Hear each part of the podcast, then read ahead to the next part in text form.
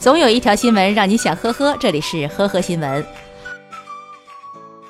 二月二十四号，广东珠海某小区内的一辆小车突然失控，漂移三圈，连撞四辆车，还把周围的树和供水水管撞断了。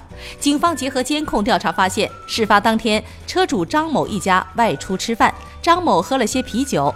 回城的时候，由张某的女儿开车，但是由于女儿刚拿到驾驶证，还在实习期，想停车的时候不小心撞了树，张某便不顾酒后驾车之危险，亲自上阵。没想到喝酒以后的张某技术更差，车子突然失控，漂移三圈，连撞四辆车，一顿操作猛如虎，家人欲拦拦不住。而事后，张某还离开现场，逃之夭夭。最终，由于张某酒后驾驶发生事故后逃逸，被处以记二十四分、罚款四千元、暂扣驾驶证六个月，并处拘留十五日的处罚。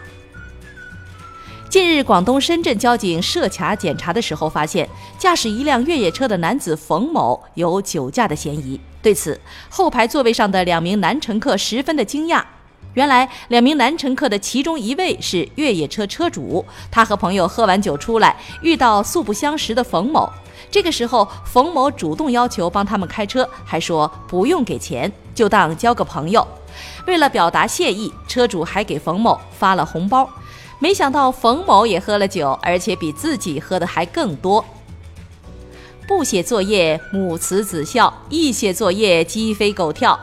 二月二十五号晚，浙江东阳市某派出所女民警施某在例行检查的时候，听到出租屋内的一对母子因为一道小学四年级的数学题争执不休。后来，施某进屋帮忙解题，化解了一场家庭危机。最终证明，母亲的解题方法和答案都错了，儿子的解题方法是对的，但是结果错了。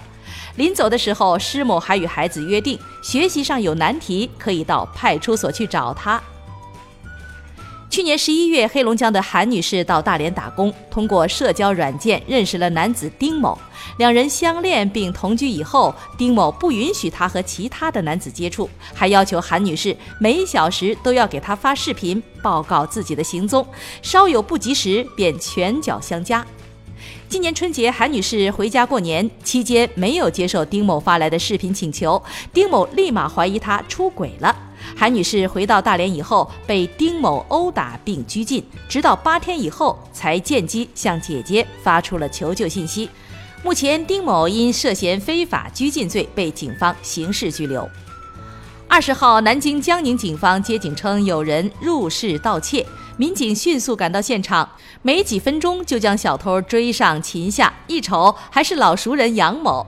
据了解，杨某曾因为盗窃两次在辖区被抓，出狱以后总结了教训，苦练跑步以防被抓。但是没想到，民警也经常训练健身呢。近日，一辆黑色的私家车停在了江苏泗洪县公安局交警大队的门口。一名男子下车后自称喝过酒来自首。民警对他进行酒精测试时，男子还不断的询问检测指标，以确认自己是否已经构成酒驾了。不够还可以再喝点儿。后来，警方获悉，男子张某从事工程承包，当日和妻子因家庭原因发生了争吵。便想借着酒驾进监狱，让自己静一静，来逃避家庭矛盾。目前，张某因醉酒驾车被取保候审。感谢收听今天的《呵呵新闻》，明天再见。本节目由喜马拉雅和封面新闻联合播出。